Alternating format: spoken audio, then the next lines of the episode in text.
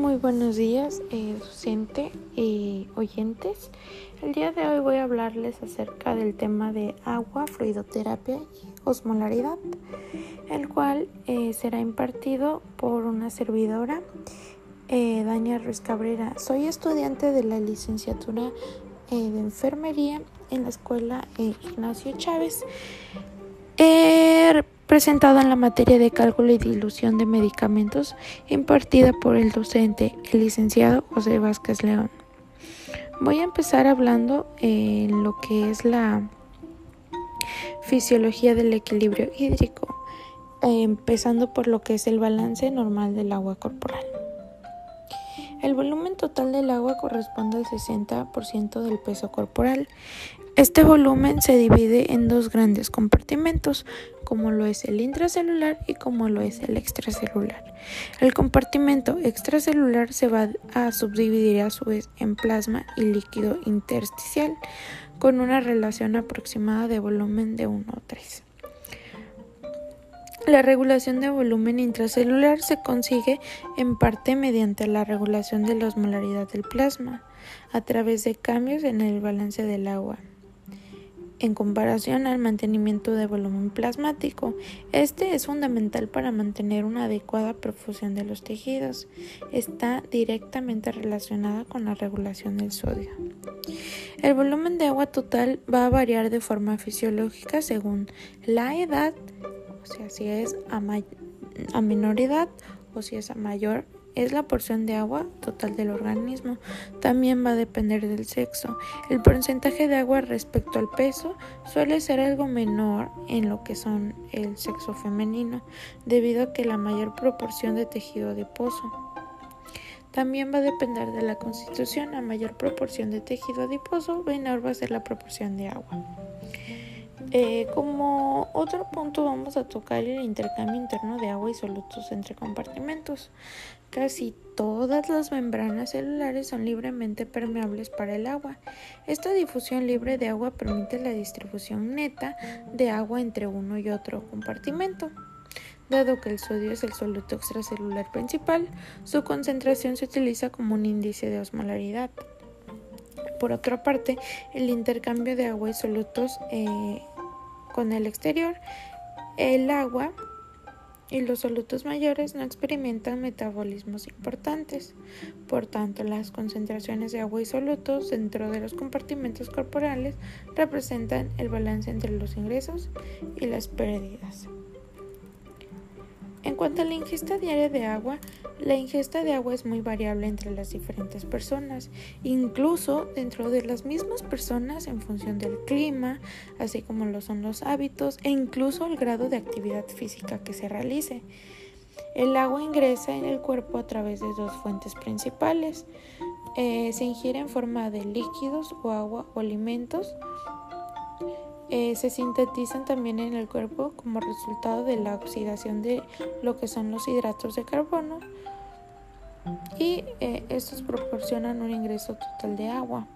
Estas dos. Pero eh, por otro lado tenemos también las pérdidas diarias de agua. Así como está la ingesta, también están las pérdidas. En cuanto a las pérdidas de agua, parte de las pérdidas eh, de agua no pueden regularse de modo preciso. Eh, las que se pierden por evaporación eh, o por las vías de respiración o difusión a partir de la piel y están por lo que es las pérdidas de aguas por sudor, que es muy variable dependiendo de la actividad física y la temperatura ambiental. Está la pérdida de agua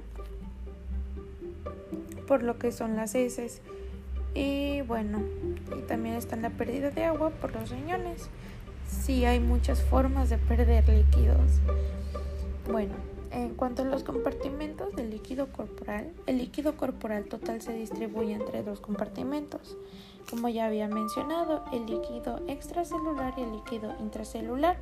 Estos a su vez, el líquido extracelular se va a dividir en el líquido intersticial, que este ya lo había mencionado anteriormente, pero también eh, en el líquido en el plasma sanguíneo. Hay otros pequeños compartimentos llamados líquidos intracelular como es el sinovial, el peritoneal, el pericardíaco y el líquido cefalorraquídeo. Y bueno, el metabolismo del agua se regula por un mecanismo con diversos niveles de integración y control, que incluye el sistema nervioso central, los aparatos cardiovasculares y el renal, que estos son mediados, mediadores endo para el autocrinos y una compleja serie de interacciones a nivel celular. La necesidad de mantener esta equivalencia determina todas las adaptaciones celulares a los cambios osmóticos, ya sea a través de la ganancia o la pérdida de estos mismos. La prioridad siempre fisiológica es la eliminación de la carga diaria de solutos originada en la ingesta y el metabolismo. En cuanto al entre los mecanismos de control, eh, está lo que es la sed y la concentración urinaria. Esas son las principales eh, defensas contra la hiperosmolaridad, mientras que la excreción renal de agua es la principal defensa contra la hiposmolaridad por exceso de ingesta acuosa. El mantenimiento de los niveles constantes de agua requiere también la acción de una hormona, la arginivasopresina u hormona antidiurética que se une a receptores específicos en los túbulos colectores. Tanto el centro de la sed como la producción de ABP se localiza en el hipotálamo, aunque el núcleo es distinto. La ABP se transporta por neurosecreciones a la parte posterior de la hipófisis, su producción se regula por múltiples factores, entre los que destacan la osmolaridad, el volumen circulante eficaz y ciertos estímulos, como lo son las náuseas, el estrés, la temperatura y otros mediadores hormonales. El hecho de que el líquido extracelular sea en gran medida una solución de cloruro de sodio en agua implica que los trastornos de balance de sodio y de agua estén estrechamente relacionados, como puede verse en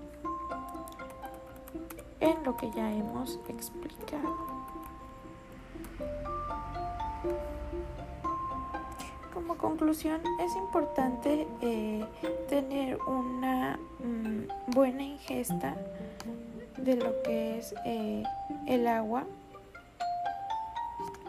Y bueno, también hay que tener en cuenta eh, cómo va a funcionar este mecanismo en lo que es nuestro cuerpo, en nuestra vida diaria y pues tenerlo siempre, siempre presente. Esto es todo por mi parte. Muchas gracias.